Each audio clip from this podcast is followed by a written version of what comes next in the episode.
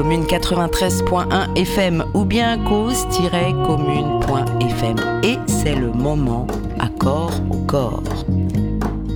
Que oscura sangra la herida.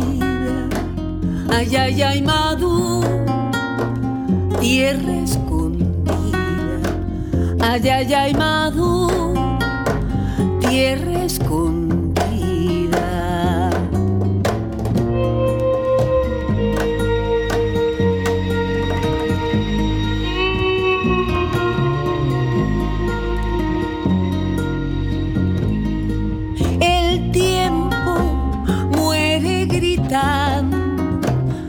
Ay, ay, ay, Madu se va quemando. Ay, ay, ay, qué oscura sangra la herida. Tus trenzas se hacen brida. Ay, de una fiera y secretos helechos para la espera. Tus trenzas se hacen brida.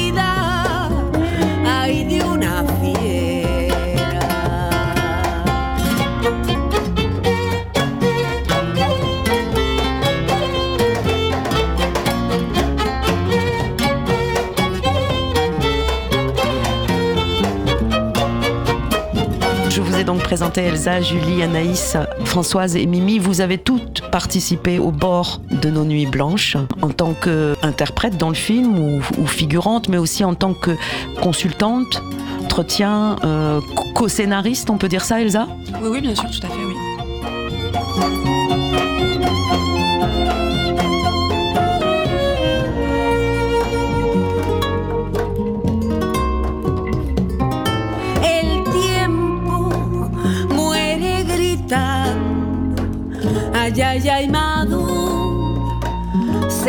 se va quemando.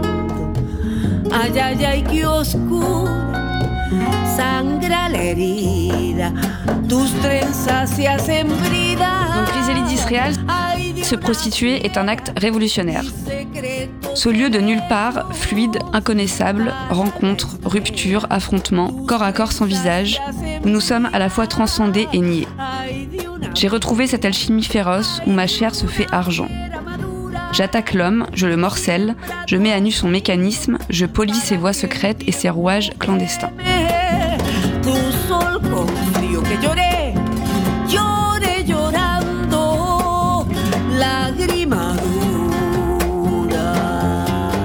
tu sol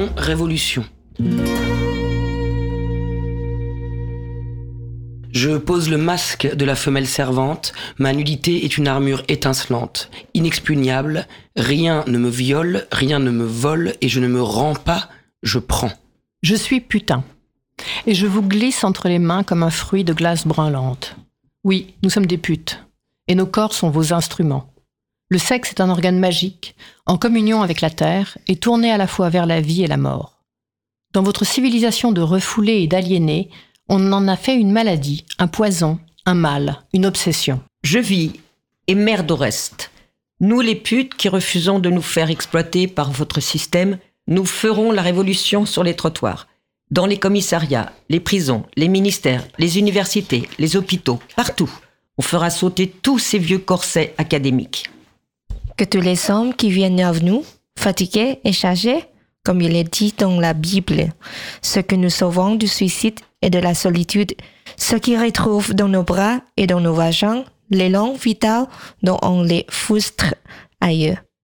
Ceux qui repartent les cuits légères et le soleil au cœur, cessent de nous emmerder, de nous juger de nous régner, de nous taxer, de nous m'attaquer, de nous enfermer et de nous prendre nos gosses pour les mettre à l'assistance publique, d'enfermer nos amants et nos sommes de cœur. Qu'on nous reconnaisse belles, utiles, désirables, habiles, qu'on reconnaisse que nous faisons bander et éjaculer des milliers d'hommes et que l'argent gagné à la sueur de nos culs et de nos cerveaux est à nous et que nous l'avons mérité. Qu'on nous honore et qu'on nous respecte comme dans l'Antiquité où les poètes nous ont chanté et célébrés comme des reines, chacun à sa place.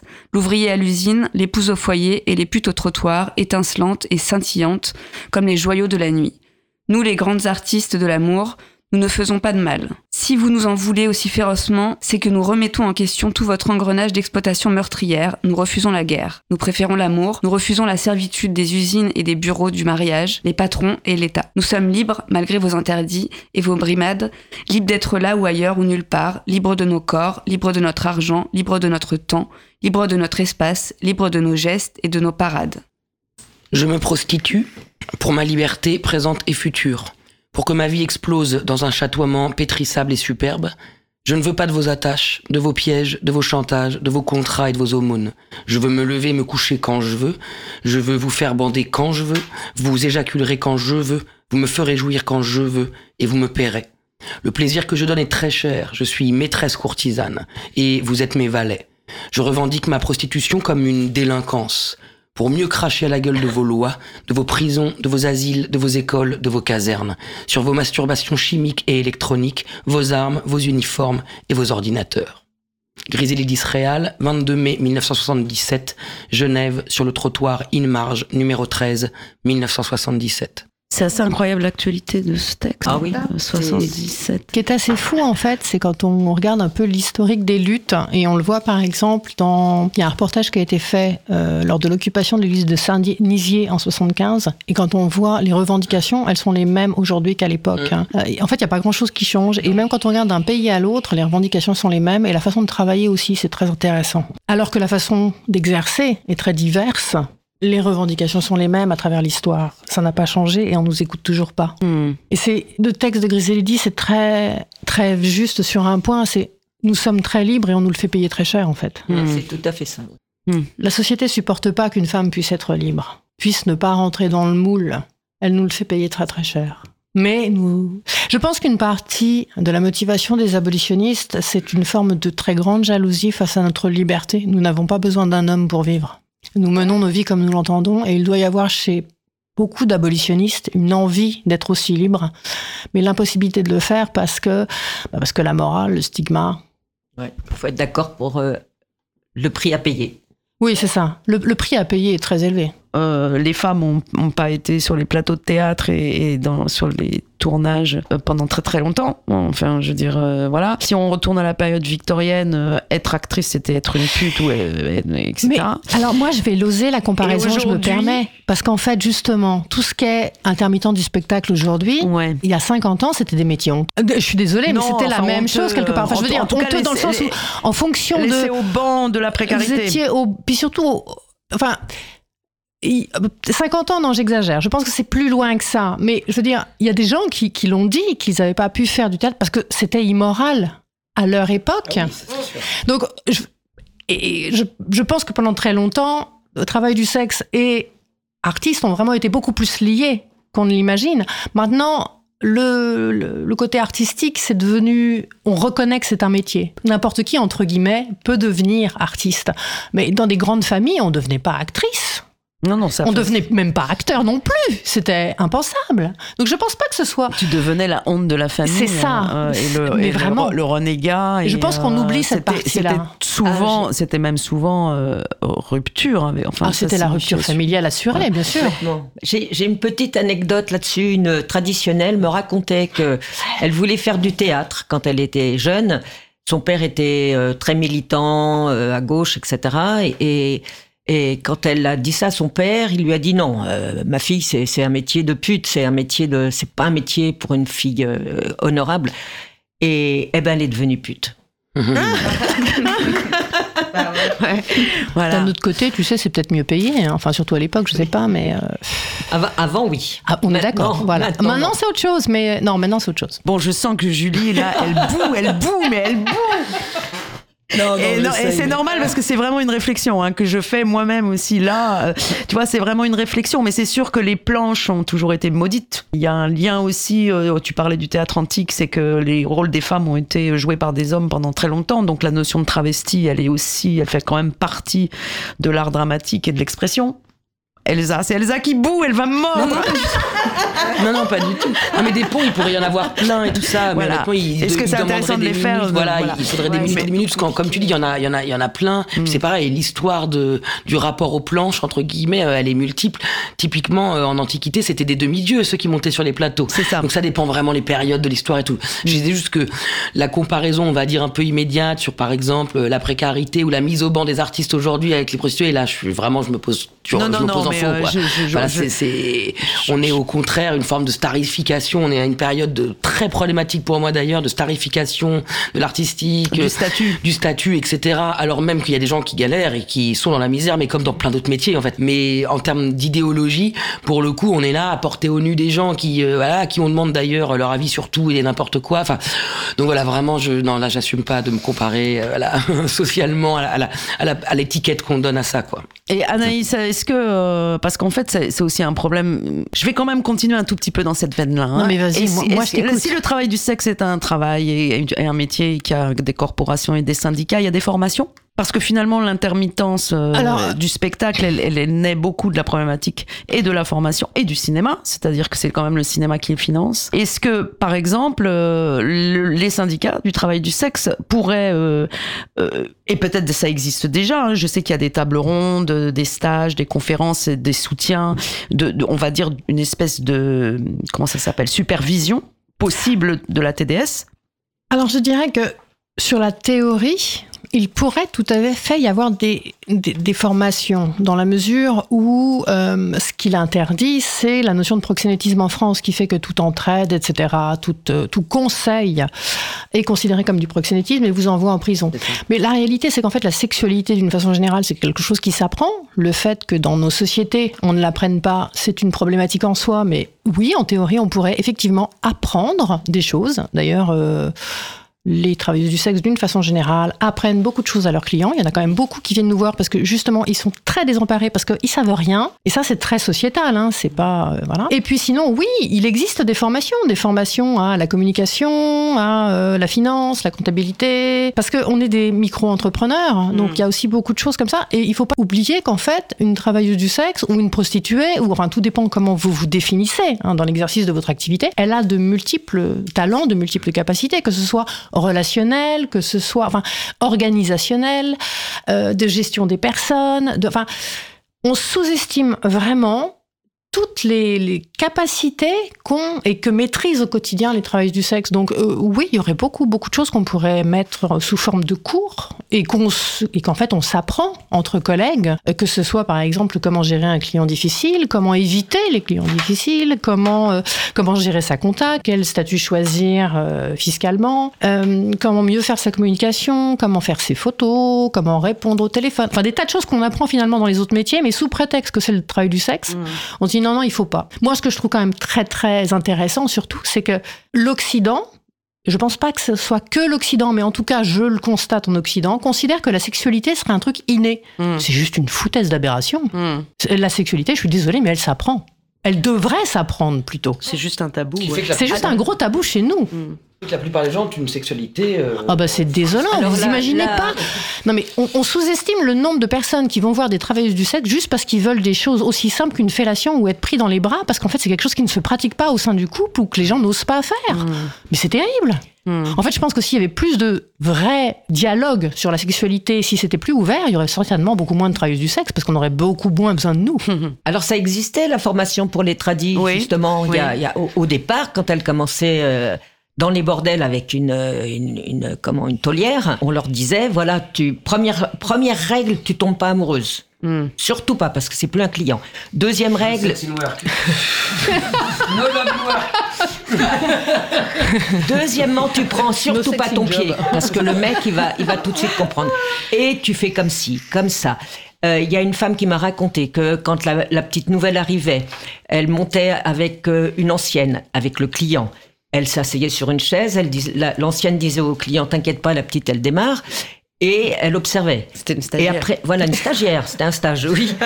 Et après, c'était l'inverse. C'était la jeune qui s'expérimentait et la- l'ancienne qui lui disait Bon, bah là, t'as pas, t'as pas bien agi, tu te fais comme ci, comme ça, euh, tu te positionnes comme ça, etc., etc. Donc, il y avait une vraie formation. dans les bordels. Et ça, je ne sais pas, par exemple, l'histoire de, de, de bordel, c'est même si dans, dans toute l'histoire de toutes les des civilisations occidentales, il y a toujours une forme de TDS, prostitution, etc.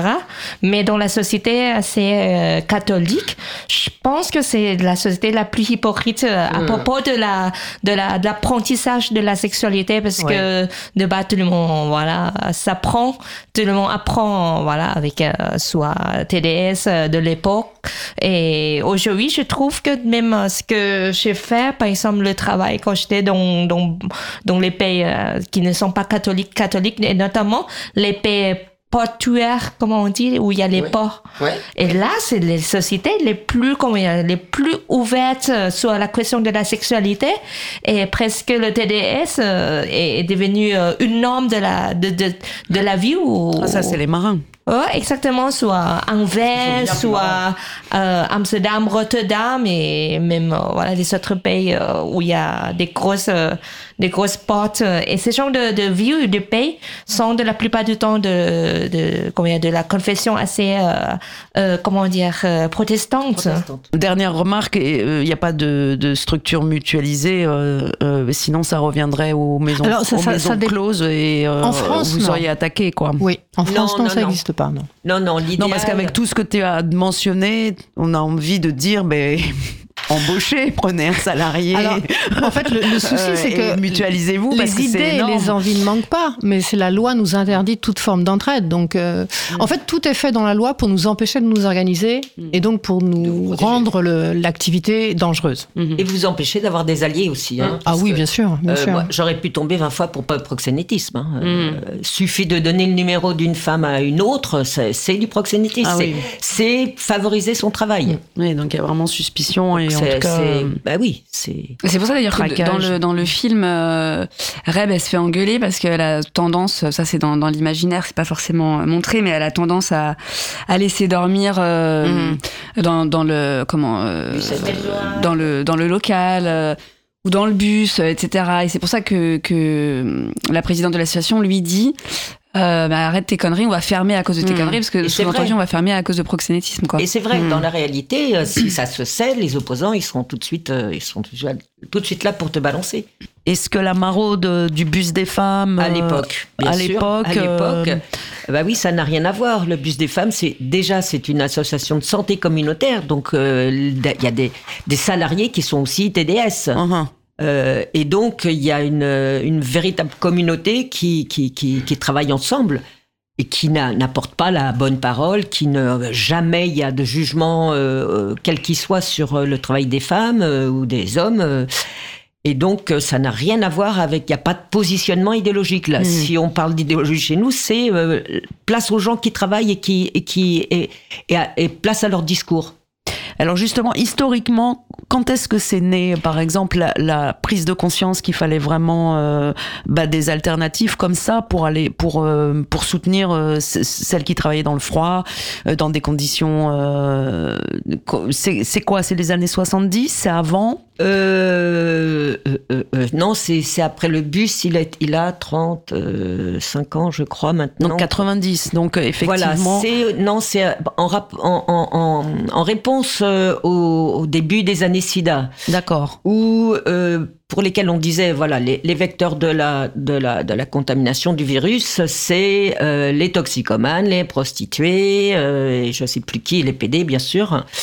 Et donc, euh, il y avait, il commençait à y avoir, en plus déjà de- du stigmate qu'elles portent, le stigmate de euh, femmes dangereuses parce qu'elles font, elles font tourner le, le, le, le virus. Mhm. Et donc, euh, euh, Lydia Bragiotti, qui est une, qui était prostituée et usagère de drogue, a fait un travail avec une sociologue qui s'appelle Anne Coppel, elle-même spécialiste des, des, des questions d'addiction. Ils ont, elles ont eu un financement de l'OMS pour créer justement euh, un, un bus qui apporte.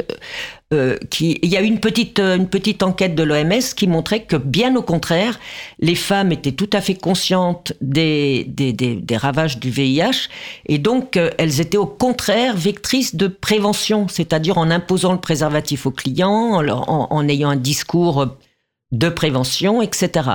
Et donc ça a été, ça a occasionné la, la naissance du bus des femmes.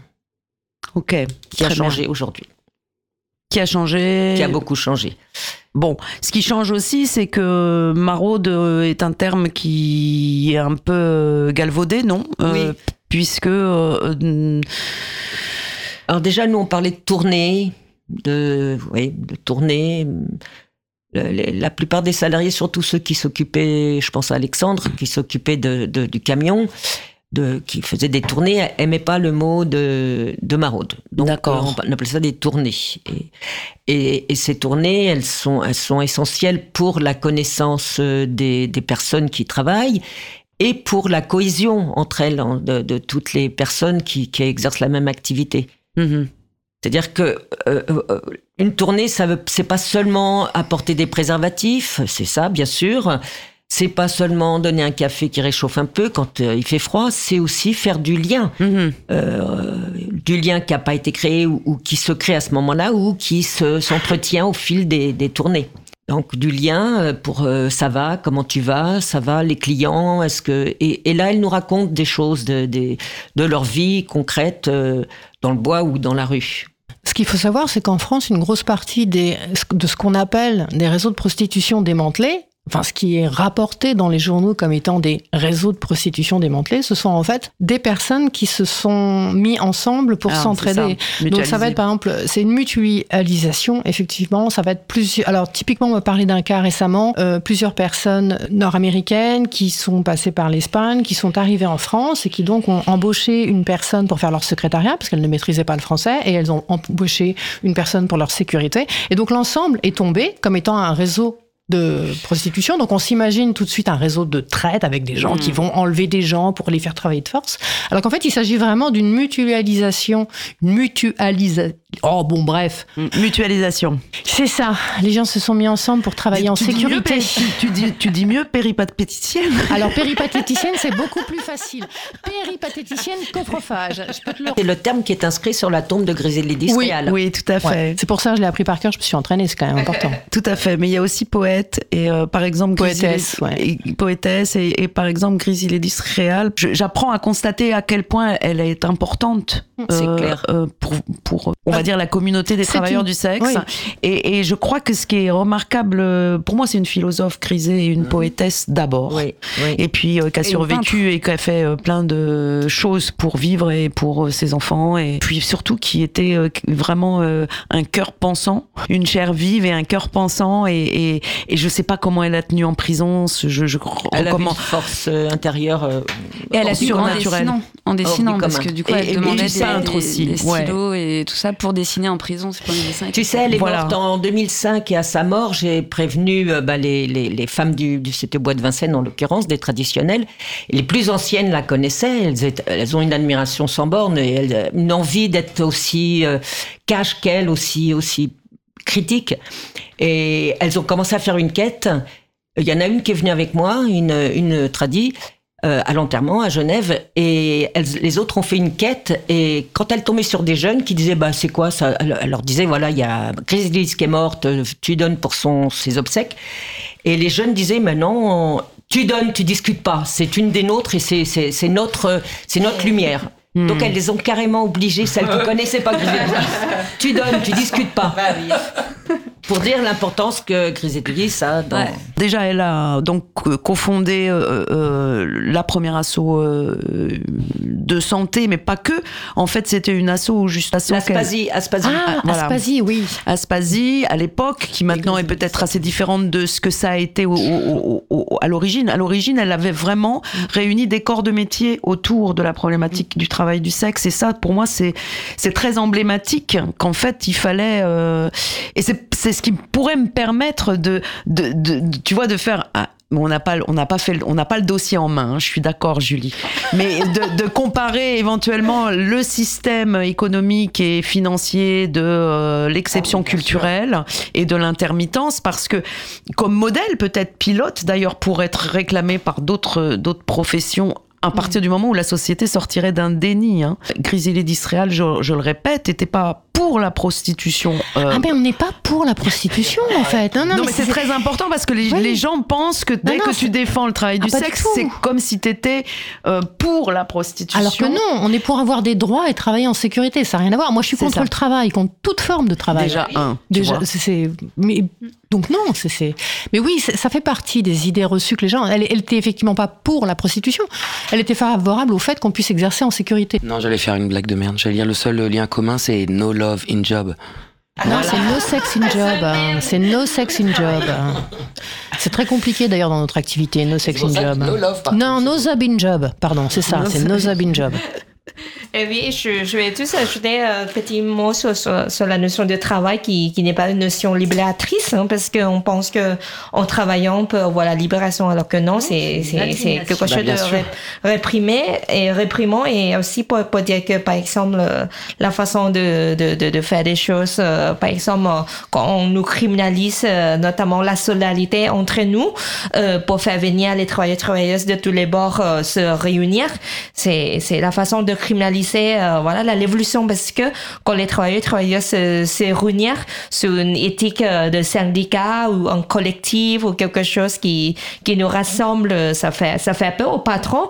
Et du coup le fait d'individualiser euh, les TDS les travailleurs et travailleuses séparés, séparés l'un de l'autre c'est la façon de nous priver de la force euh, collective euh, qu'on peut faire changer les choses par exemple faire euh, une demande de plus de droits plus de protection et c'est ce qu'on fait avec tous les syndicats sauf que quand il s'agit des TDS tout ça ils veulent vraiment nous enterrer vivants et que on ne se rend pas compte qu'il y a beaucoup d'autres qui partagent la même réalité de la souffrance dans le milieu de TDS et, c'est pour ça que le fait d'avoir un syndicat c'est quelque chose qu'il faut défendre et c'est le syndicalisme, c'est un outil de, de combat contre le capitalisme qui est sexiste euh, et raciste avant tout. Merci Mimi. Elsa, peut-être de ce qui est à venir, c'est-à-dire du projet effectivement de transformer ce court métrage en, en long métrage parce qu'il y a vraiment la matière, l'énergie, le collectif est là, l'urgence et la lutte aussi.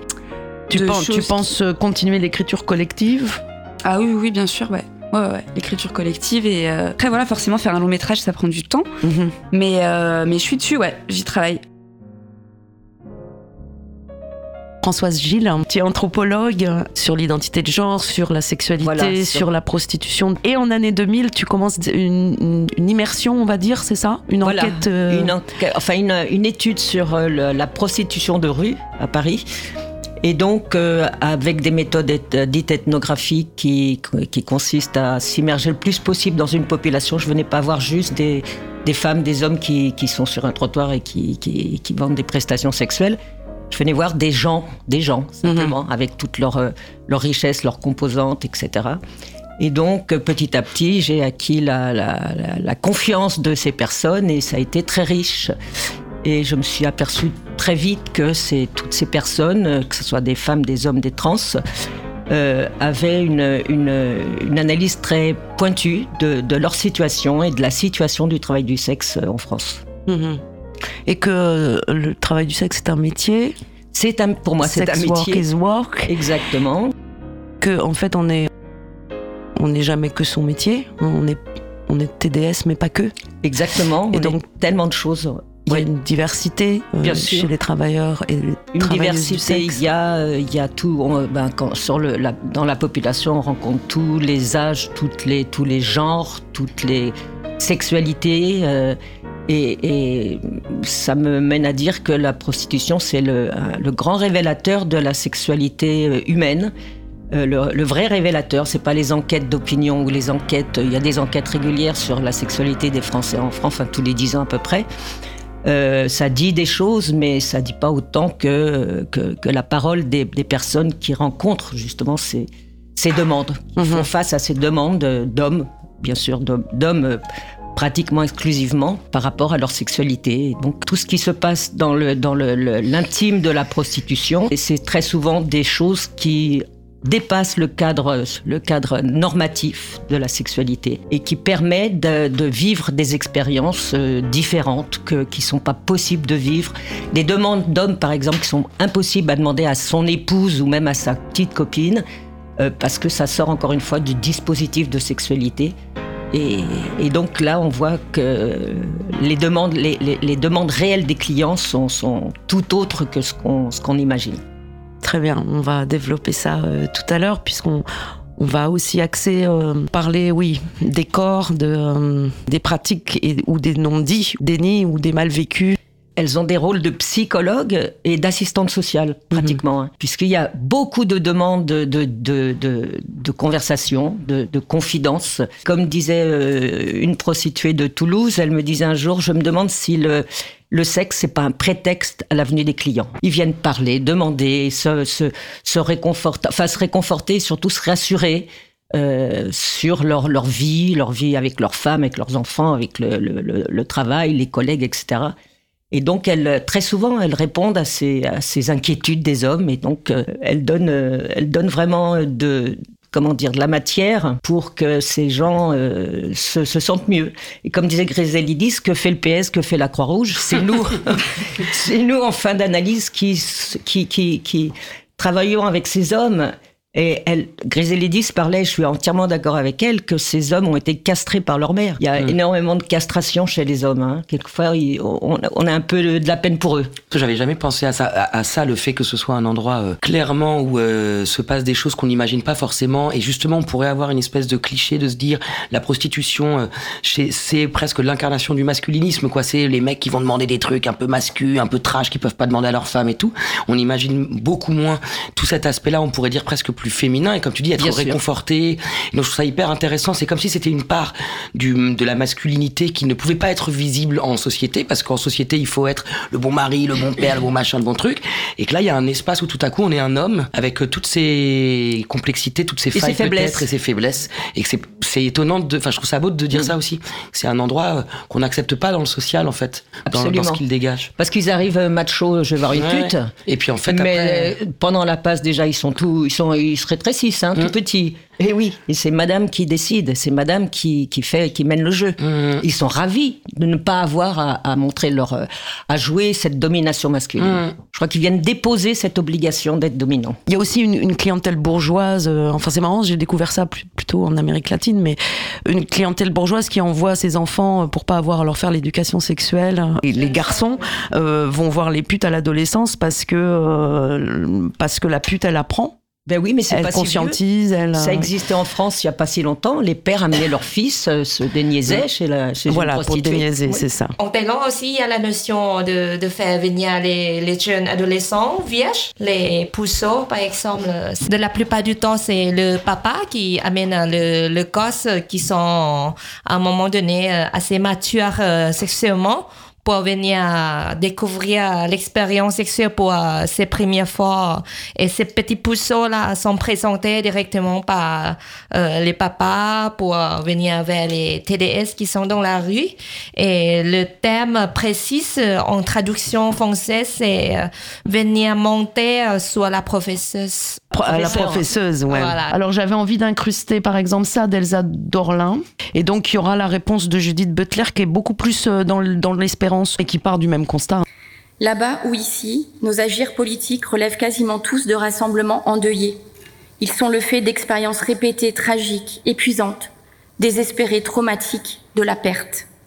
La perte d'une vie, la perte d'un être aimé, d'un œil, d'une main, d'un travail, d'une liberté, d'un droit, d'un logement, d'une terre, d'un moyen pour vivre, de papier d'identité, de soins dignes, d'un paysage, d'un monde possible.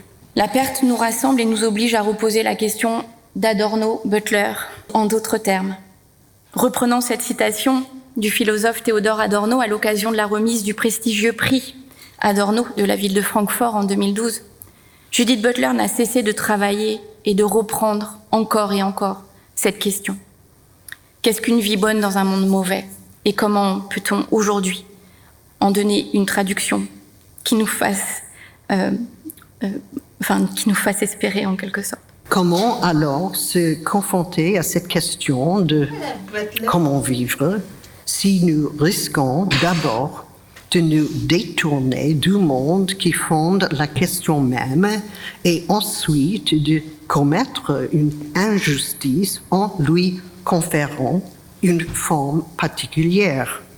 Peut-être devons-nous, quel que soit le nous énoncé, réfléchir plus délibérément à la situation qui est la nôtre aujourd'hui, la guerre en Ukraine, les tactiques militaires de la police, l'émergence de l'autoritarisme au cœur des institutions démocratiques, soi-disant, la mort soudaine à euh, répétition, l'élargissement de l'écart entre les riches et les pauvres, la violence contre les populations racisées, qui a partie liée avec le processus de euh, racisation, euh, la perte des vies migrantes en mer ou dans le désert, ou ces espaces d'internement qui sont désormais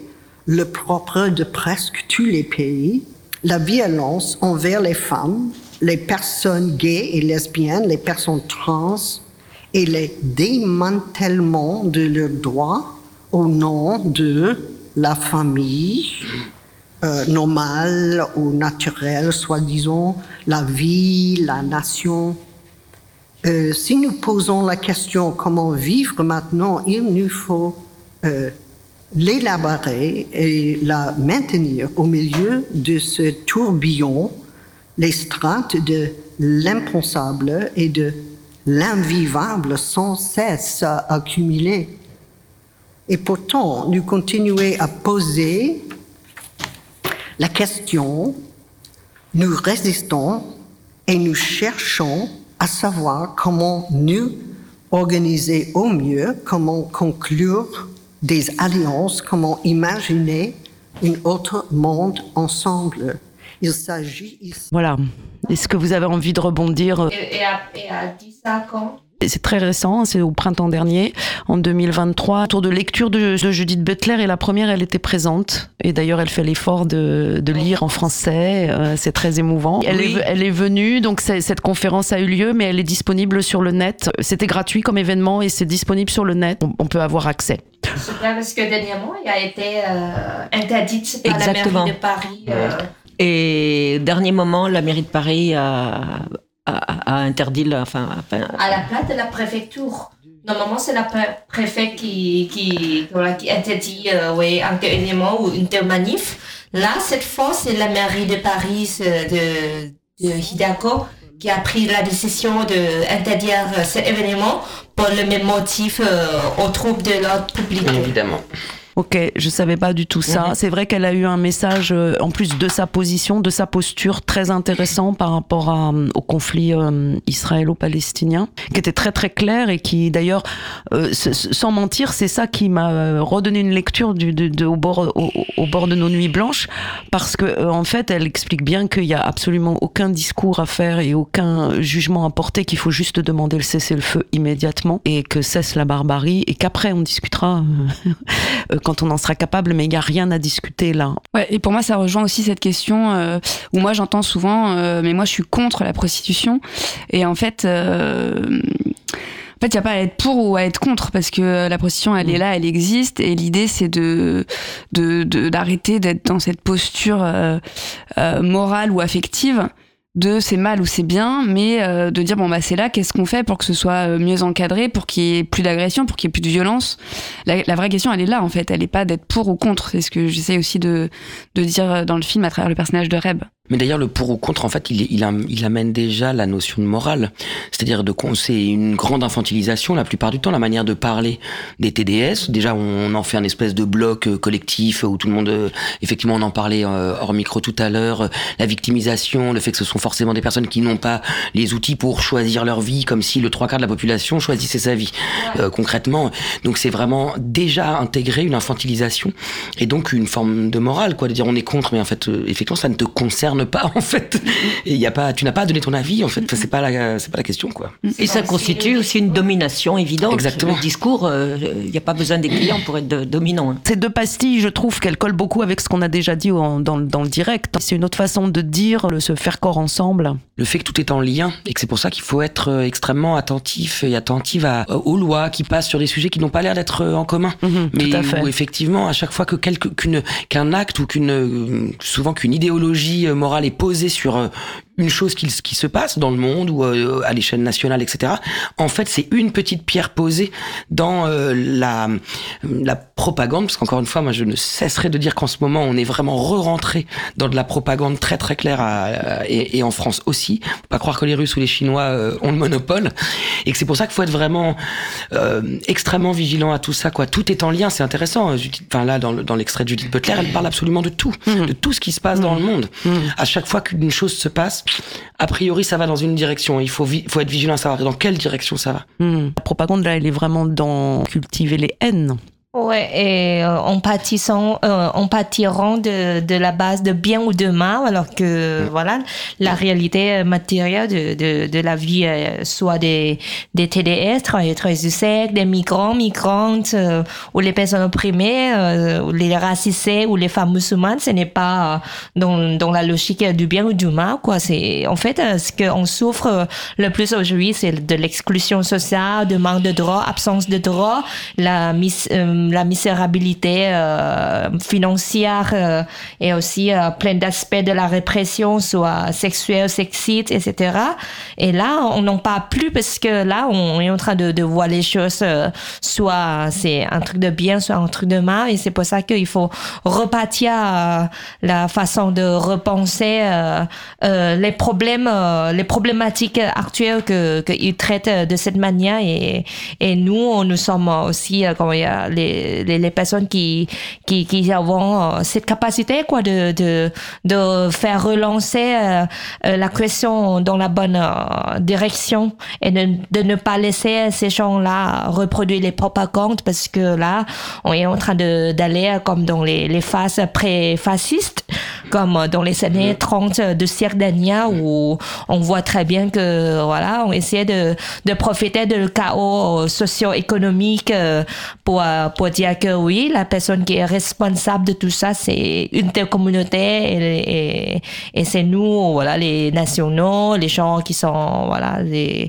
des blancs, etc., qui, qui sommes les victimes, alors que le vrai problème aujourd'hui, les victimes, c'est nous. Et eux, ils veulent renverser le rôle pour dire que les dominants, soit les abolitionnistes, soit les racistes, les fascistes, tout ça sont les victimes. Et ils disent que nous, les opprimés, nous sommes les agresseurs et agresseuses. euh, Et ça, ça va pas. Il faut que nous sommes là pour dire que voilà, notre, notre réalité, c'est ça. C'est nous qui, qui sommes attaqués.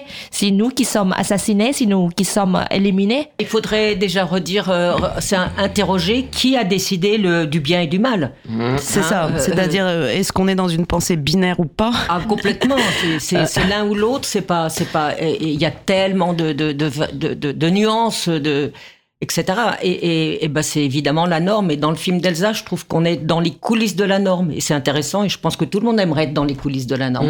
Ou voir comme on est obligé de respecter la norme, sinon il nous en coûte. Mais derrière, euh, derrière, il y y a tout ce qui se passe de. Euh, bah, je dis toujours qu'il faut jamais confondre naturel et normal. C'est complètement antagonique. Le naturel, c'est ce qu'on est, c'est ce qu'on, c'est nos pulsions, etc. Et là, elle s'exprime hors de la norme. Et la norme, et le normal, c'est ce qui respecte la norme. C'est tout. Et la norme, elle a été, c'est une construction sociale qui a été inventée. C'est une invention sociale.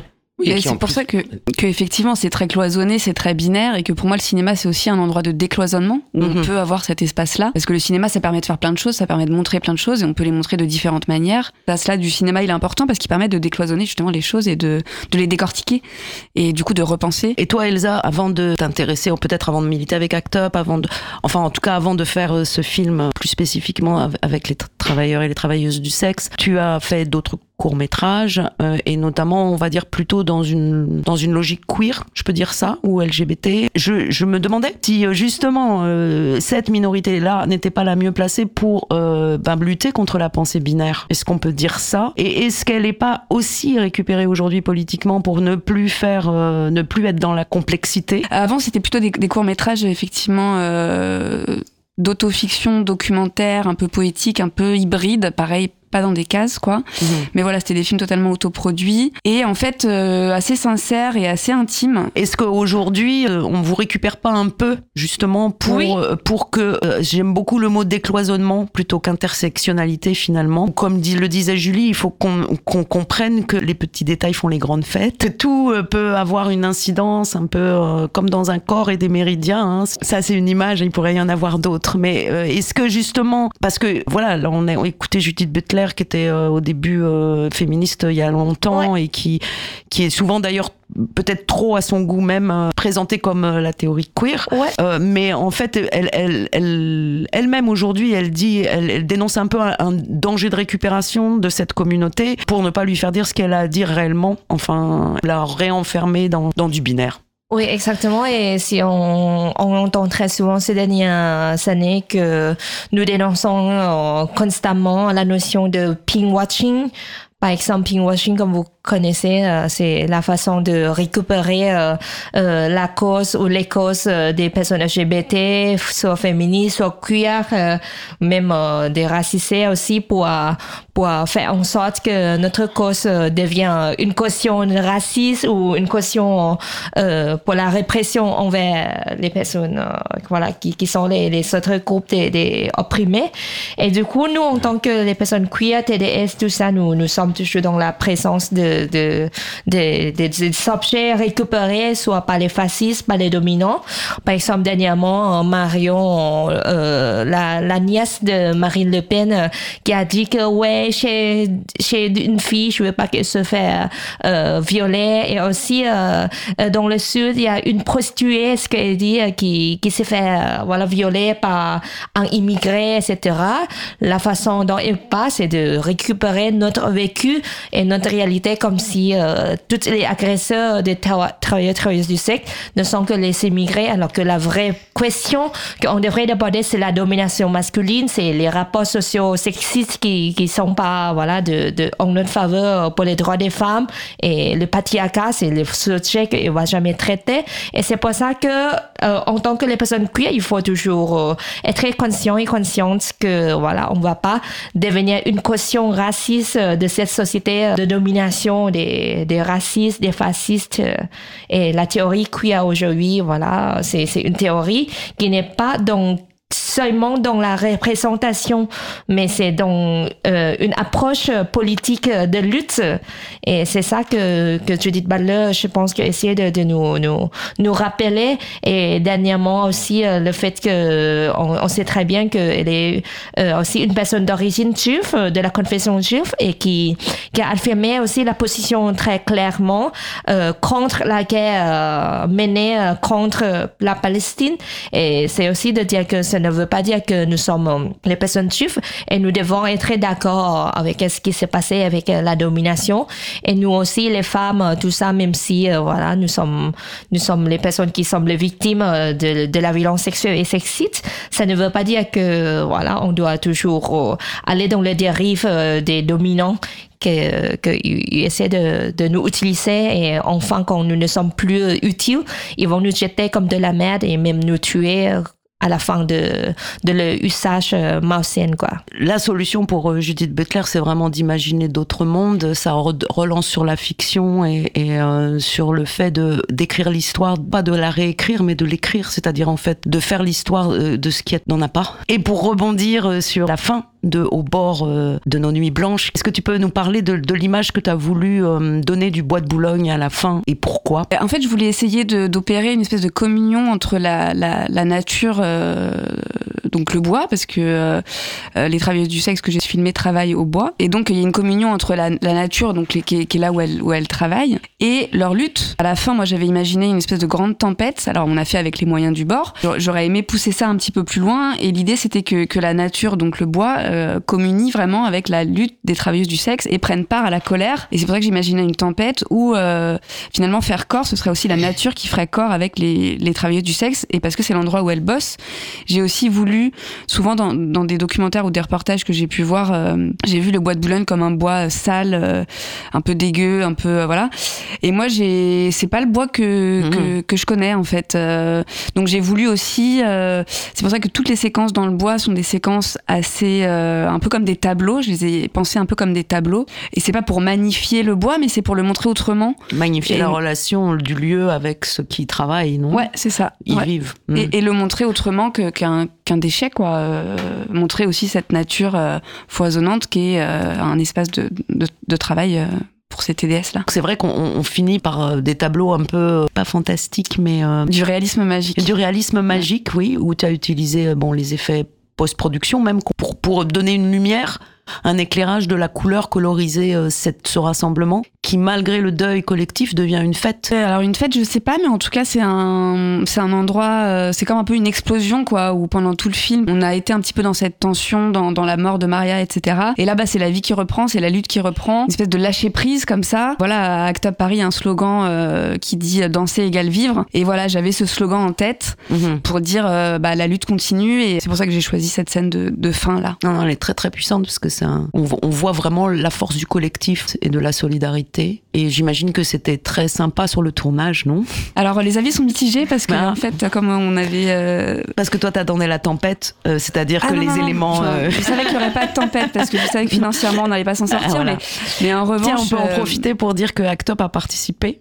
Tout à fait, Act Up. euh, Donc le film est produit par Moderato, coproduit par, euh, par Act Up Paris. Et on a pu aussi tourner dans les locaux euh, d'Act Up Paris, ce qui nous a été très utile. Il y avait beaucoup de figurants, figurantes aussi d'Act Up Paris dans cette séquence, dans cette séquence finale du bois. Ouais. Mhm. Parler du bois, c'est être dans le bois. Parler du bois, c'est être dans le bois. Et euh, pour moi, c'était important de tourner au bois de Boulogne, pas euh, au parc euh, Montsouris ou je sais pas quoi.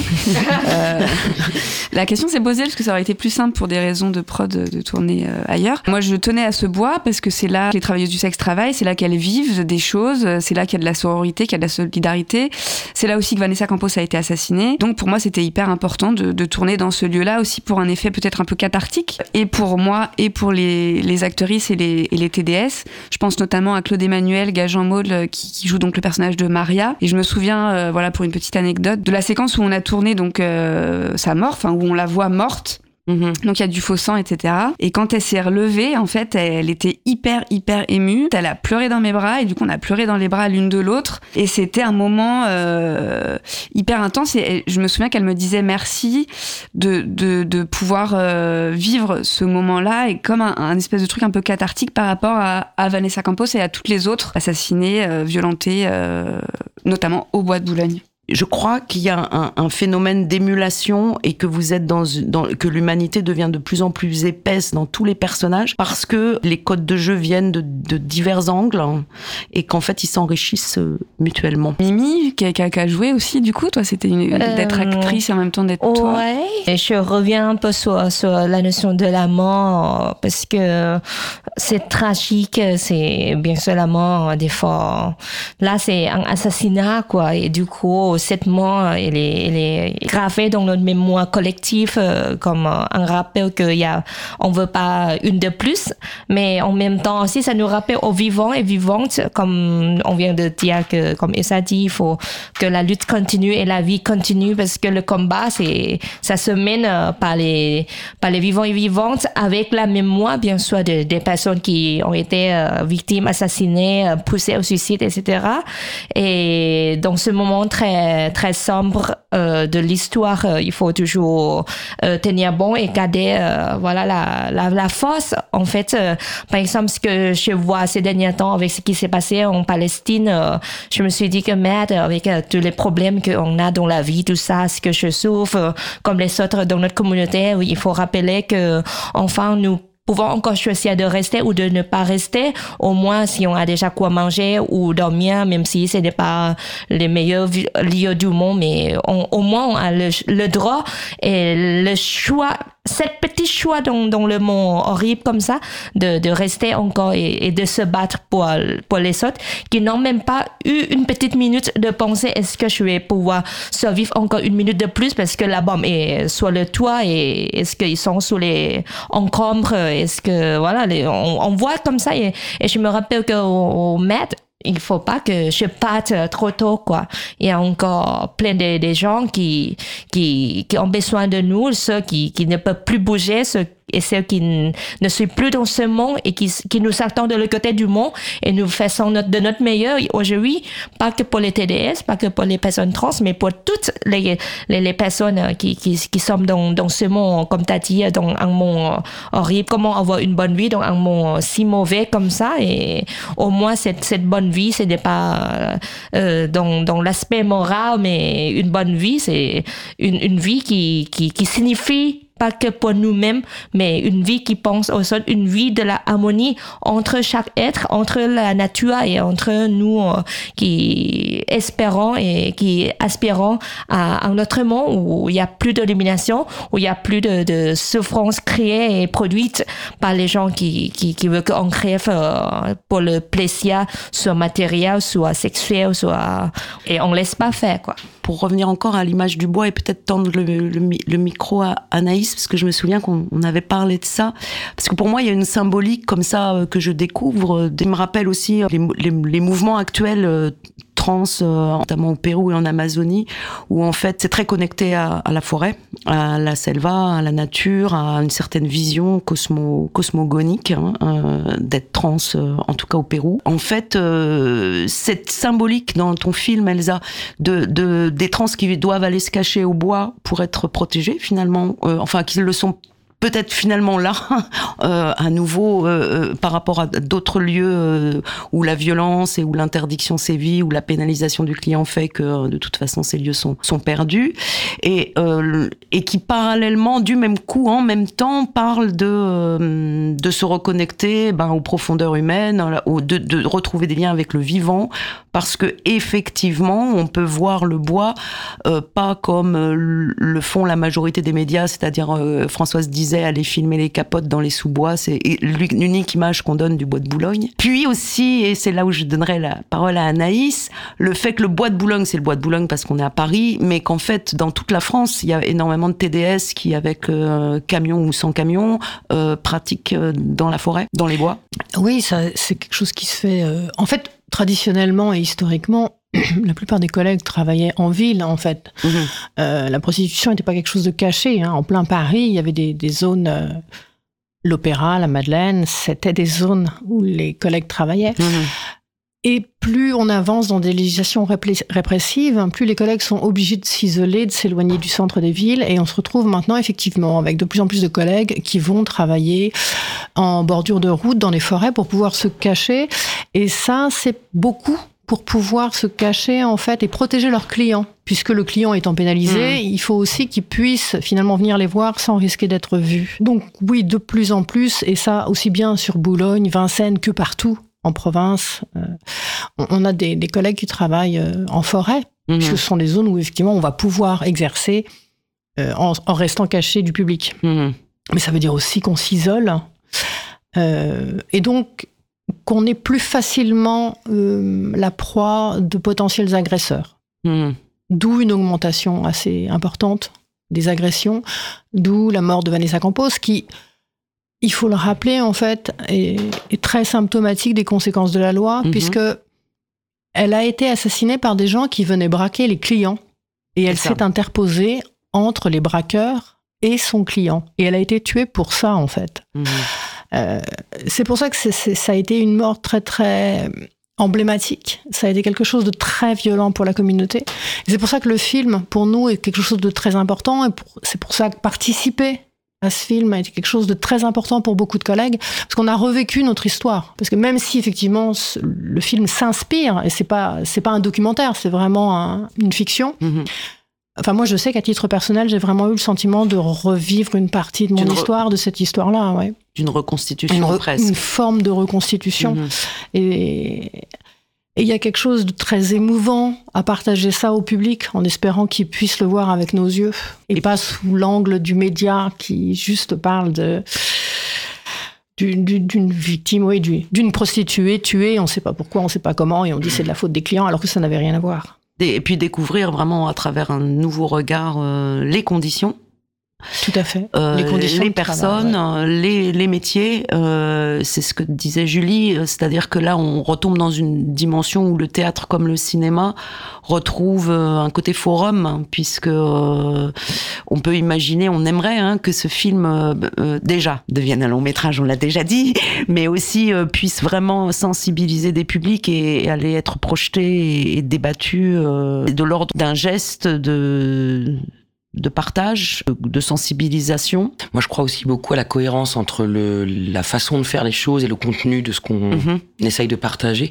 Et avant même le public, on parlait tout à l'heure de euh, du fait d'avoir mélangé entre guillemets des professionnels actrices, actrices euh, et des TDS. Mhm. Euh, typiquement, je reprends ça cette nuit-là de tournage. Concrètement, euh, moi, j'avais entre guillemets tourné ma séquence. J'avais les plans avaient été faits avec Reb qui cherchait dans la forêt. J'ai été incapable de partir. Mhm. Je, je n'ai pas pu quitter le bois de Boulogne alors que je suis resté, je pense, deux ou trois heures de plus ce- ce- cette nuit-là, euh, parce que je ressentais à travers vous, je voyais bien que vous traversiez quelque chose, euh, que je traversais différemment. J'étais touché par le contenu, etc. Mais effectivement, moi, je ne revivais pas quelque chose de mon histoire, et ça, je le sentais très fort, et ça me rendait incapable de partir. Et donc déjà là, quand je disais tout à l'heure que des choses déjà se partageaient, se communiquaient par le fait de ne pas être uniquement des actrices ou uniquement des TDS dans un documentaire, ou finalement dans la forme même de la fabrication de l'objet, bah, tout le monde est déjà convaincu, ou tout le monde connaît déjà le sujet, ou tout le monde euh, est né, euh, voilà, par exemple, si c'était que des actrices, bah, finalement n'est pas euh, concrètement di- directement euh, concerné par la question. Bah là, en fait, tout était mélangé, même inconsciemment, au-delà même de certaines discussions que j'ai pu avoir ou de rencontres. Dans mon corps, j'ai compris des choses par le simple fait que j'étais au quotidien plusieurs heures d'affilée à être avec des gens dont c'est la vie et donc où euh, ben oui mon corps il- les corps s'apprennent des choses beaucoup. Et, euh, et, et, et encore une fois oui tu vois ce que tu disais sur euh, vous reviviez des choses de votre vie etc moi il y a eu des moments des séquences où je n'avais pas besoin d'être là je ne tournais plus et je ne pouvais pas partir. Mhm. je sentais que j'avais quelque chose à apprendre Mhm. réellement quoi de d'une expérience en fait d'une vie qui n'était pas la mienne Et le lieu, il est, il est très signifiant dans, dans le sens que le bois, comme, comme vous avez dit, que voilà, c'est, nous sommes poussés à, à, à y, réfugier, à y se réfugier, euh, voilà, de, voilà, de, de, à pas de répression, pas la peur que notre client seront, voilà, arrêtés. Et ça nous rappelle un peu aussi à la, comment dire, à la façon dont la communauté opprimée, par exemple, la communauté des gays, mais plutôt qui est masculin, qui, qui se, qui se remettent ensemble euh, dans le lieu public, notamment dans les parcs publics ou dans les bois ou dans, dans le lieu assez éloigné de la ville. Et, et par exemple, on- il y a les gens qui pensent que oui, peut-être c'est normal, c'est parce que ils sont comme ça, mais non, il y a rien de, de essentialiste euh, comme ça que voilà, on est né comme ça et on va devoir y aller, mais euh, pas exclusion sociale, pas discrimination et aussi invisibilisation de la sexualité, euh, soit homosexuelle euh, de tous les bords. euh, c'est très normal que, c'est pas normal quoi, mais c'est c'est compréhensif de, de, de, de, voir pourquoi euh, les personnes euh, opprimées à fond comme ça doivent se réfugier dans ce genre de lieux et de prôner des fois la hypersexualisation de la sexualité. Ce n'est pas par plaisir en soi, mais parce que historiquement, euh, de toutes ces civilisations, voilà, euh, de, de cette euh, culture homophobe, euh, transphobe, LGBTphobe, nous n'existons, notre existence, elle est, elle est déjà une menace. Et du coup, soit dans les bois où il y a les, les mecs qui se, qui se baissent, ou, ou, ou les 3DS euh, trans ou cis, travaillent tout ça, euh, c'est, c'est, c'est devenu comme euh, un lieu de, de combat. Et ce qui est intéressant, c'est de voir comment on se réconcilie avec le lieu qui est symboliquement politique en soi, parce que c'est le seul abri qui, qui, qui nous héberge pendant la nuit, euh, l'heure l'ère où les gens dans la ville, les gens entre guillemets normalisaient les gens normaux, euh, ils, ils, dorment, ils, ils, ils, nous lâchent un peu la chatte. Et là, c'est le moment où on célèbre, euh, voilà, notre chatte, notre sexualité, et, voilà la façon de, de pouvoir vivre euh, euh, joyeusement avec ce qu'on a, quoi. Moi, je voudrais rajouter que les femmes, les femmes, les femmes trans, les femmes cis, il n'y a pas de garçons dans les bois, proprement dit, ils sont à la porte Dauphine. Mais ils font corps, c'est le cas de le dire, ils font corps avec le bois. Et, le bois, c'est la nature. Et je repense à Philippe Descola, qui est professeur au Collège de France et anthropologue de la nature, euh, qui démontre que euh, dans nos sociétés occidentales, on différencie l'humain et la nature. Or, dans beaucoup de sociétés, notamment en Amérique latine, en Amazonie, l'homme et la nature ne font qu'un. Donc, elles sont dans la nature. Dans le bois, elles sont, c'est la nature qui existe.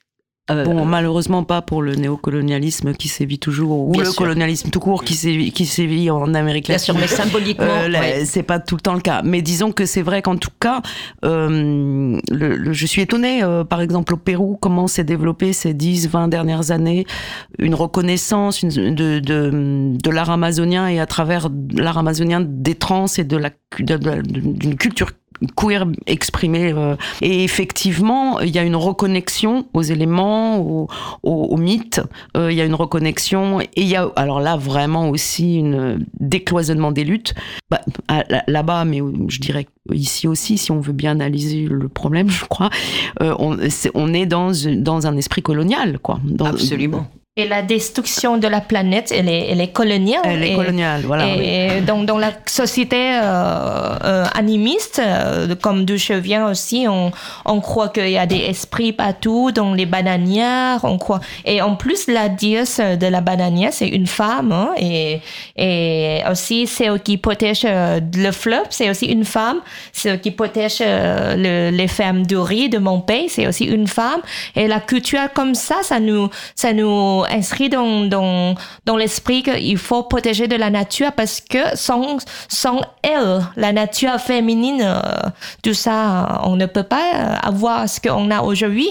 Et c'est pour ça que, par exemple, quand par exemple, dans, dans notre culture de mon pays, Thaïlande, par exemple, si on n'arrive pas à tout manger du riz dans, dans l'assiette, euh, les parents ou les, les personnes âgées, les darons, darons, ils vont nous dire que mais tu te rends pas compte de la valeur de, du riz, euh, de ce que tu as aujourd'hui dans ton assiette, il faut tout manger, tout ça.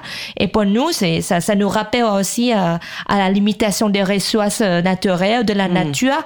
Et ce qu'on voit aujourd'hui est que la séparation euh, philosophiquement et comment dire les euh, euh, métaphysique de la nature et de, de la vie humaine, le fait de voir les choses dans la binarité, par exemple même sexuellement dans la dans, dans l'identité du genre, femme égale émotion, sentiment et homme égale ressent tout ça et la science dure.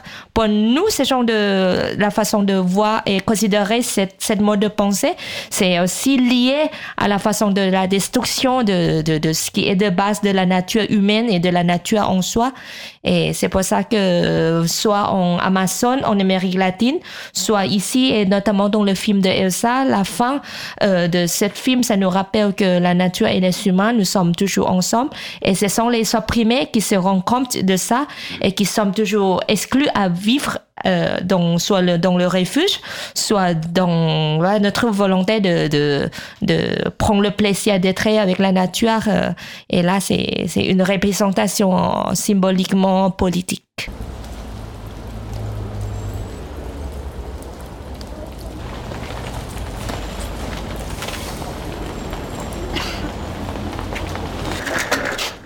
Bon, Mayolu, j'ai pas de très bonnes nouvelles. Tous les centres sont complets pour ce soir. Todas Mimi? Carmen?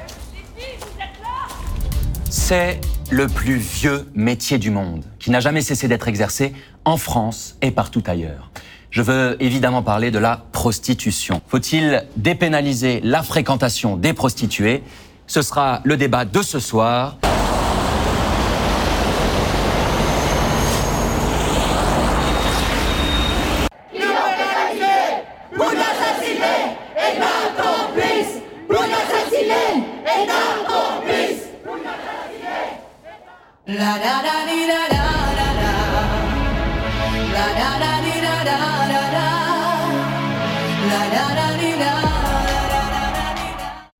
Cause commune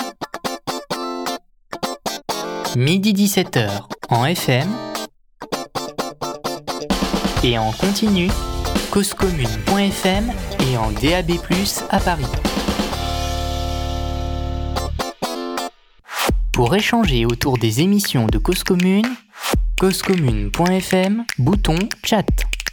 C'est la fin d'un texte que, hum, que Julie Moulier a écrit. Peut-être tu nous, tu nous diras en deux, en deux, trois mots euh, pourquoi et d'où vient ce texte. C'est intéressant parce que je crois que euh, Elsa a rencontré Julie euh, lors d'une manifestation. Bah, J'avais d'abord vu Julie, donc effectivement, dans, dans le film Nos vies formidables, et pour moi, ça a été un coup de cœur instantané. Et donc, je pensais déjà à elle pour jouer le, le personnage de Reb. Et je vais à une manif, c'était pendant le confinement, et je vais à une manif pour la culture, et qui je vois débarquer avec un gros Et ben, Julie, euh, qui a lu un texte magnifique. Et euh, c'est à ce moment-là que, j'ai été lui parler de, mon court-métrage. Voilà. Ok, très bien. En fait, j'en lis que l'extrait. Je crois que même c'est un peu euh, la fin, mais euh, c'est pour inviter les, audi les à, à, aller le lire parce qu'il est accessible sur Internet. Ce texte, euh, il fait partie d'un recueil publié aux éditions Masso, masso.com. Voilà, voilà et d'un recueil qui s'appelle Résistons ensemble. Exactement, où il y a énormément de prises de parole de personnes euh, de tout bord, de, justement de toute étiquette euh, sociale. euh. Ouais, j'ai senti aussi que c'était un espèce de collectif qui s'était formé là euh, rapidement. Ça devait être en- pendant le Covid, c'est ça, Mm. grosso modo? Oui. Je suis en colère. Je ne veux pas m'habituer. Je veux être vigilante, inlassablement, à combattre l'inattentif. Combattre la peur qui fait de la vie une guerre. Nous avons transformé le risque en danger. Et ce glissement, qui peut ne sembler que sémantique, est en fait fondamental. On prend un risque alors que l'on fuit le danger. On mesure un risque alors que l'on fait disparaître le danger. Je ne veux pas fuir ni faire disparaître. Je ne veux pas d'une vie sans risque. Je ne veux pas d'une vie sans lien. Je ne veux pas d'une vie où l'indifférence est une protection. Je ne suis pas naïve. Je ne veux pas être sidérée face à l'injonction que rien d'autre n'est possible. Je ne veux pas oublier que le mot représentant doit être fondamentalement incompatible avec la surdité face au désir et au cri des représentés. Comment est-il possible qu'elles se comportent comme des propriétaires? Je veux défendre une société dont le cœur est l'humain, dont la valeur fondatrice est le vivant. Il n'y a aucune raison valable que ça ne le soit pas. Je ne suis pas naïve, je ne veux pas m'habituer. Je ne suis pas la seule. L'avenir n'est pas ce qui va arriver, mais ce que nous allons en faire. Julie Moulier. Non, la première chose que je voudrais dire après ça, euh, effectivement, c'est la fin de ce texte-là qui, euh, pour moi, a été euh, très, très, très nourri par, entre autres, tout ce que Marielle Massé écrit, qui pour moi est une des personnes aujourd'hui euh, fondatrice d'une capacité d'invention sous plein de formes. En l'occurrence, celui-ci, là, quand je parle de la sidération dans le texte, c'est une- pas une référence, on s'en fout, mais en tout cas, c'est lié euh, au texte de Marielle Massé qui s'appelle Sidérer, considérer. Euh, Aujourd'hui, elle vient d'en sortir un nouveau qui s'appelle Respirer, d'ailleurs, qui est très fonda- fondamental aussi, Mhm. et qui est celui où le, son lien à la nature est le plus fort, Mhm. extrêmement puissant. On est, on est quasiment là de l'ordre de la, voilà.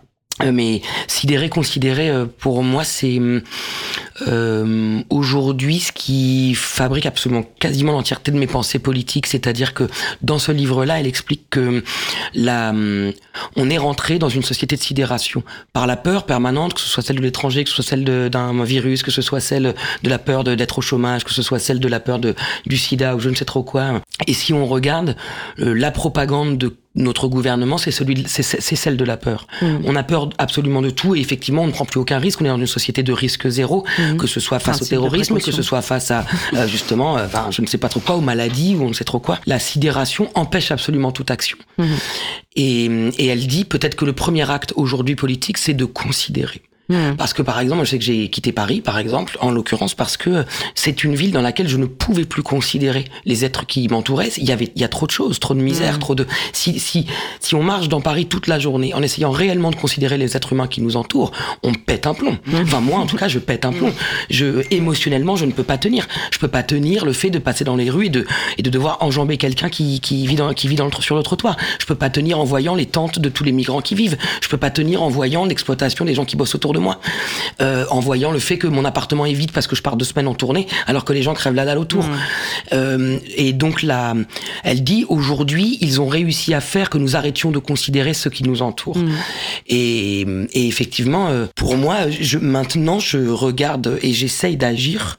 Euh, en ayant ça en tête en permanence et quelque part ça rejoint la nature également. C'est compliqué par exemple de vivre dans la nature sans considérer son environnement. Moi l'endroit où je vis, il neige en ce moment. Bon bah concrètement si je sors à poil, je vais Mhm. avoir vraiment du mal à vivre quoi. Et donc il faut que je considère mon environnement en ville. Euh, S'il neige, franchement, entre chez moi et le métro, je peux tenir. Je peux courir vite fait, rentrer dans le métro et j'aurai pas froid. Je sais pas comment dire. Je peux m'extraire de l'environnement. Dans les grandes villes, on fait ça. Euh, donc on s'extrait de nos concitoyens, on s'extrait de tout ça. On te confine aussi, enfin. Euh, je veux oui, dire, oui. pas que dans les périodes de confinement. Euh, On est confiné aussi dans nos, dans, dans nos manques de considération, dans nos manques de regard ou dans, dans l'hypnose dans laquelle on se met pour supporter ça. Et, et du coup, voilà, pour, en tout cas, je, c'était très compliqué parce que quand euh, on m'a demandé d'écrire un texte sur, euh, le- voilà, luttons ensemble, je savais pas trop justement comment écrire quelque chose qui ne se limite pas à une lutte ou à un sujet ou à une communauté ou à une, euh, voilà, une, une communauté de, de personnes dominées. Et, et ce qui m'a semblé faire le lien, c'est la considération. À partir de là, on se rend compte que toutes les luttes sont collectives et communes en fait, Mhm. et qu'effectivement, euh, bah, c'est une forme de décloisonnement. Mais je, je considère juste l'être humain que j'ai en face de moi, quel qu'il soit, et, et, et à partir de là, toutes les toutes les questions politiques euh, deviennent quasiment les mêmes. Même moi, tu me considères aussi Ça dépend parce que toi, t'es un animal, alors bon, je sais pas. faux. Si, considérons les êtres vivants. Non, mais c'est tout à fait dans l'idée de se reconnecter, de refaire des apparentements qui soient pas. euh, ce qu'on disait tout à l'heure sur euh, la remontée, enfin, et ce que nommait, je crois, Judith Butler, euh, sur la- cette remontée euh, de des valeurs famille, patrie, etc., qui est extrêmement autoritaire Mhm. et très très dangereuse, je pense, en termes d'idéologie, et qui surtout rend quasiment impossible le fait d'inventer quoi que ce soit. Euh, et par exemple, pendant le confinement, une chose qui moi m'a extrêmement choqué, si on regarde, quand on n'avait pas le droit de sortir, hein, je parle du confinement des deux mois là où on était vraiment, les seules raisons qui nous autorisaient à sortir, c'est la famille, par exemple.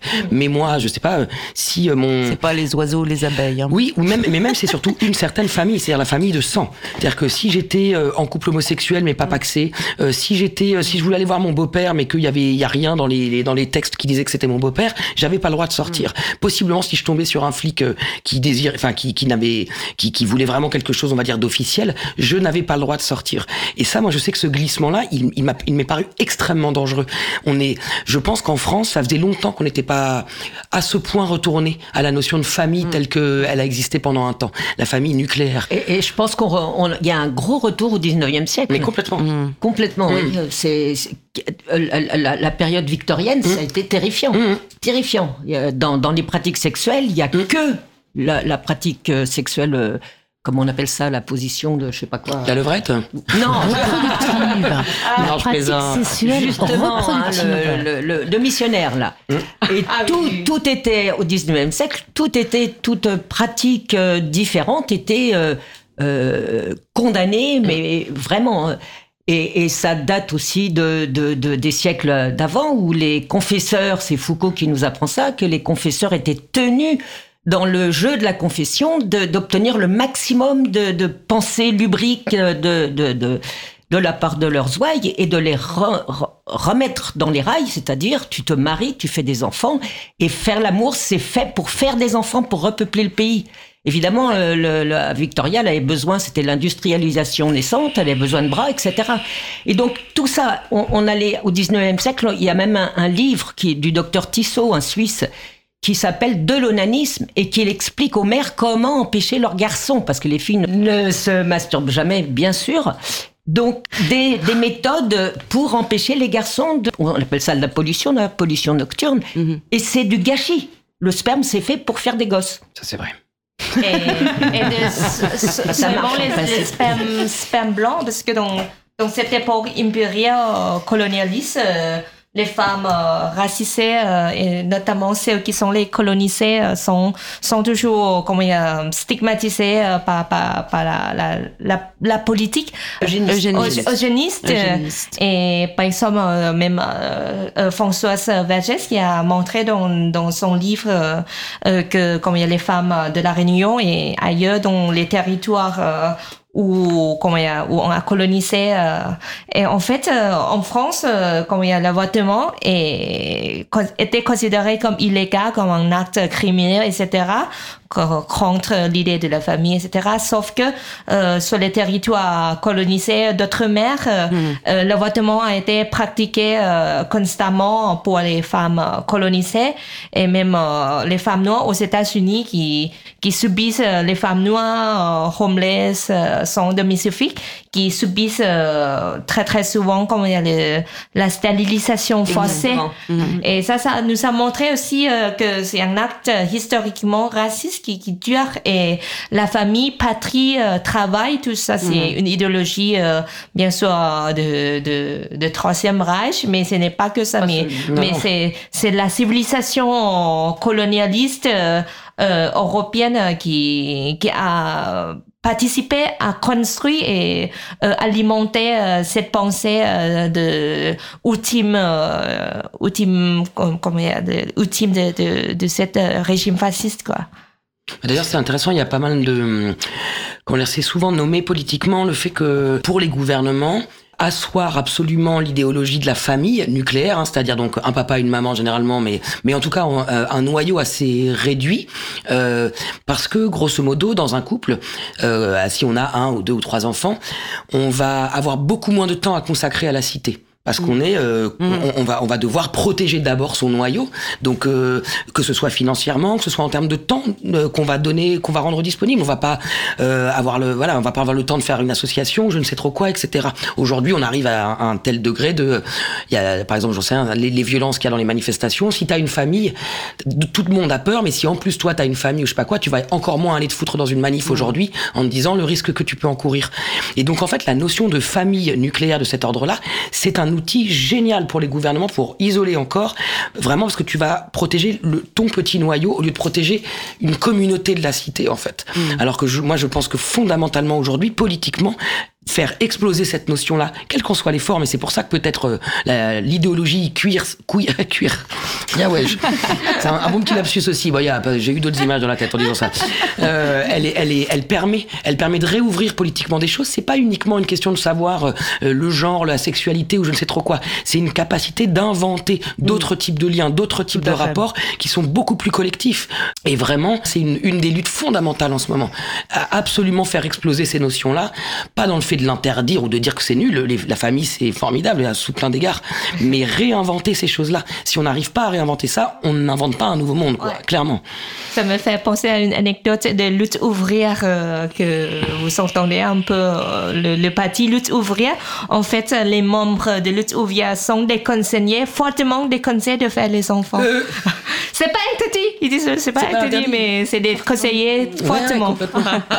Non, ce qu'il y a de sûr, c'est qu'il y a plein de nouvelles formes de, de, parenté, d'apparentement qui naissent. Il y a un déni total des politiques euh, devant euh, plein de problèmes, l'infertilité, euh, alors qu'en fait, c'est les solutions pour réinventer et du lien et, et... du coup de la force, parce qu'on est beaucoup plus euh, puissant euh, dans le- mais des trucs encore tout, tout, tout bêtes. Voilà, t'es dans, si t'es dans ta famille, ton couple, et que l'un des deux perd son taf, il faut absolument qu'il en retrouve un le plus vite possible, parce qu'il faut rentrer de l'argent pour payer son loyer, etc. Mm. Si tu vis en collectivité, ou si en tout cas, pas forcément, je dis pas communauté, de te, mais si euh, t'as des soutiens autour de toi, si ta Mm. famille est plus élargie que celle de ton couple et ton foyer, concrètement, si pendant quelques mois t'as pas de boulot, entre guillemets, c'est pas grave dans le sens que tu sais que tu vas être plus puissant. T'as une richesse qui va venir de le- de de- d'autres personnes autour de toi. Tu vas avoir une solidarité, une sororité, euh, de, quelle qu'en soit la forme. Donc encore une fois, la famille nucléaire, elle, elle fragilise en fait. Elle fragilise énormément. Donc on revient à la peur et, et, et ça, c'est des outils géniaux pour les gouvernements. Dès que tu élargis cette chose-là, concrètement, t'es beaucoup plus puissant, t'es beaucoup plus riche même possiblement. Donc euh, sous plein de formes, Euh, riche aussi Mais en fait, fait, intellectuellement la et tout, propriété est fondée quand même sur le népotisme. Eh, Je sais évidemment. pas ce que Mais la pense propriété, nier. sur le népotisme, sur les liens du sang. euh, Enfin, Faut tout est, tout est juridique, tout est juridiquement euh, construit. Comme ça, constitué comme ça, et pour revenir au 19e siècle, euh, on, est sans, on est sans doute dans une régression par rapport au népotisme, Mm. À, à la famille, la protection de la famille. Même euh, tout à l'heure, euh, hors plateau, on parlait de décrypter d'éventuels traumatismes chez les enfants ou de violences euh, intrafamiliales, etc., euh, qui sont tus parce que la famille, c'est la seule chose, euh, c'est la première chose à préserver, à pas détruire, parce que systémi- systémiquement, elle, elle, c'est le pouvoir, non, euh, Françoise, oui, peut-être? Bien sûr, euh, les- le pater familias, ben voilà, il y a, y a- y a aussi l'honneur, l'honneur de la famille. Donc, euh, Mhm. il y a des choses qu'on peut pas dire. Et c'est là- que rentre en, en- en- en jeu la prostituée, le ou la prostituée. Ou la travailleuse, tra- travailleur du sexe. hein. Je, je- je précise que ça dépend des femmes. Il y a des femmes qui préfèrent le terme de prostituée, euh, d'autres travailleuses du sexe. Donc, la famille, en fait, elle enferme. Elle enferme terriblement. Il faut répondre aux injonctions de la famille. Donc, euh, c'est c'est tout sauf euh, une- un chemin vers la liberté.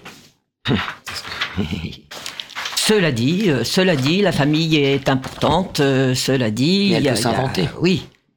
Mais c'est l'injonction normative qui est euh, épouvantable. C'est pas le fait d'avoir des enfants, c'est pas le fait de, c'est pas le fait de, de s'accoupler avec qui on veut. C'est c'est l'injonction de normativité. Non, alors là, je suis désolée, mais je suis obligée d'interrompre parce que il s'agit pas de s'accoupler avec qui on veut. Il faut aussi que la personne en face soit d'accord. C'est vrai. Non, non, mais il faut préciser les choses quand même. Il y a- il y a quand même des moments où, euh, voilà. T'as raison. C'est- Hein ça, c'est ça- je sais pas pourquoi, mais ça m'a fait tilt quand même. Je suis navrée. Après, euh, dans l'absolu, si la personne en face est d'accord, oui, oui, on s'accouple avec qui on veut, oui, oui, on est d'accord. Et on n'est pas obligé de le faire pour avoir des enfants. hein. On peut aussi avoir des chats et des chiens, c'est c'est bien aussi. Si, ils sont d'accord. Oui. Merci c'est vrai Julie. que, tout ça, c'est toujours rentré dans, dans la logique de, le- de, de pro- productivisme parce que euh, un chien ou un chat, ça ça fait pas travailler le profit des patrons. Sauf que s'il veut voir une ferme euh, massive des chats et des chiens. Alors, non, non, alors là, je m'interromps. Non, non. Historiquement, si on a des chiens et des chats, je veux dire des animaux De chasse, domestiqués, c'est parce qu'ils ont une utilité. Je veux dire, Ouais, il y a vraiment ouais, ouais. une utilité aux chiens et aux chats domestiques. chasser hein. les Le chat, souris, il est là pour etc. chasser les souris. Euh, le chien, il a un rôle de chien de garde, de chien Ouais. de chasse, de chien de travail, tout ce qu'on veut. avec le- Ah non, c'est pas anodin Mais du avec tout. l'urbanisme euh, aujourd'hui Oui, euh, voilà. provoqué par le capitalisme euh, euh, sauvage euh, en ville, je trouve que voilà, aujourd'hui, euh, avoir les chiens ou les chats, bien sûr, c'est devenu presque euh, comme un animal de compagnie plutôt qu'un animal qui peut répondre aux fonctions de, de productivisme. L'idéologie derrière, c'est que on, est, on doit tous être rentables pour la société. Ouais. Julie, je, je voulais peut-être cette lecture d'un texte donc de Françoise Gilles, qui est un extrait euh, d'un plus grand texte qui s'appelle Sexe et transgression. Bon, C'est la reprise de, de divers textes que j'ai écrits il y a quelques années. hein. C'était à l'occasion d'une une une performance sur les femmes et le sexe. Et pour dire aux auditoristes que de toute façon, dans la fiche de l'émission, il y aura les liens vers tes textes et vers les livres euh, que tu as publiés. Prostitution et idéologie.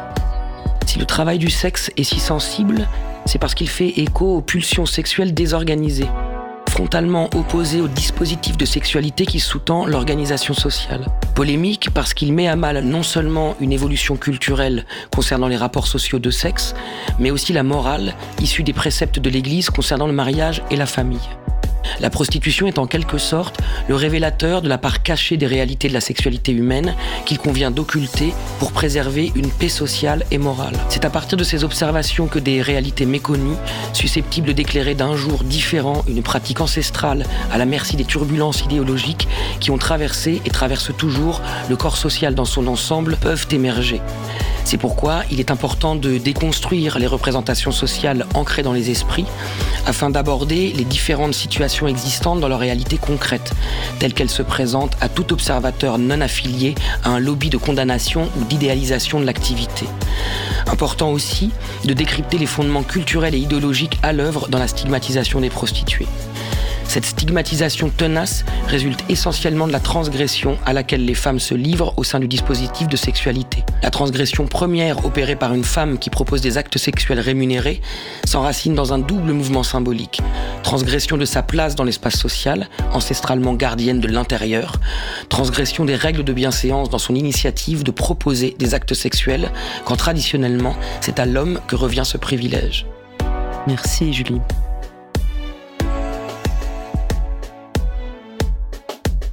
Anaïs va revenir dans- avec Mylène dans, Dans un jour, je sais pas dans, dans, le- dans Lumière Rouge sur Cause Commune. Mylène Juste euh, anime un direct euh, tous les jeudis, les premiers jeudis du mois qui s'appelle Lumière Rouge où elle reçoit euh, des invités généralement seuls parce que l'idée c'est réellement de pouvoir échanger, dessiner un portrait et une diversité de portraits des travailleuses du, du sexe, donner la voix à des personnes qui sont très souvent silenciées. Puis euh, Julie, t'es la bienvenue ici parce que je sais que par ailleurs tu fais beaucoup de radio et beaucoup de lectures et euh, Avec plaisir.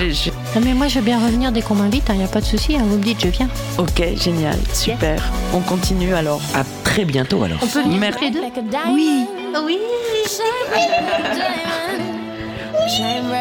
Vous remercie beaucoup. Merci beaucoup Corinne. Merci à toi. Merci bien sûr qu'il y a plein de choses à dire, mais on ne peut pas tout dire. Non, mais Françoise, tu vas revenir. Merci beaucoup. Merci à toi. Merci. Ok, au revoir. À très très bientôt.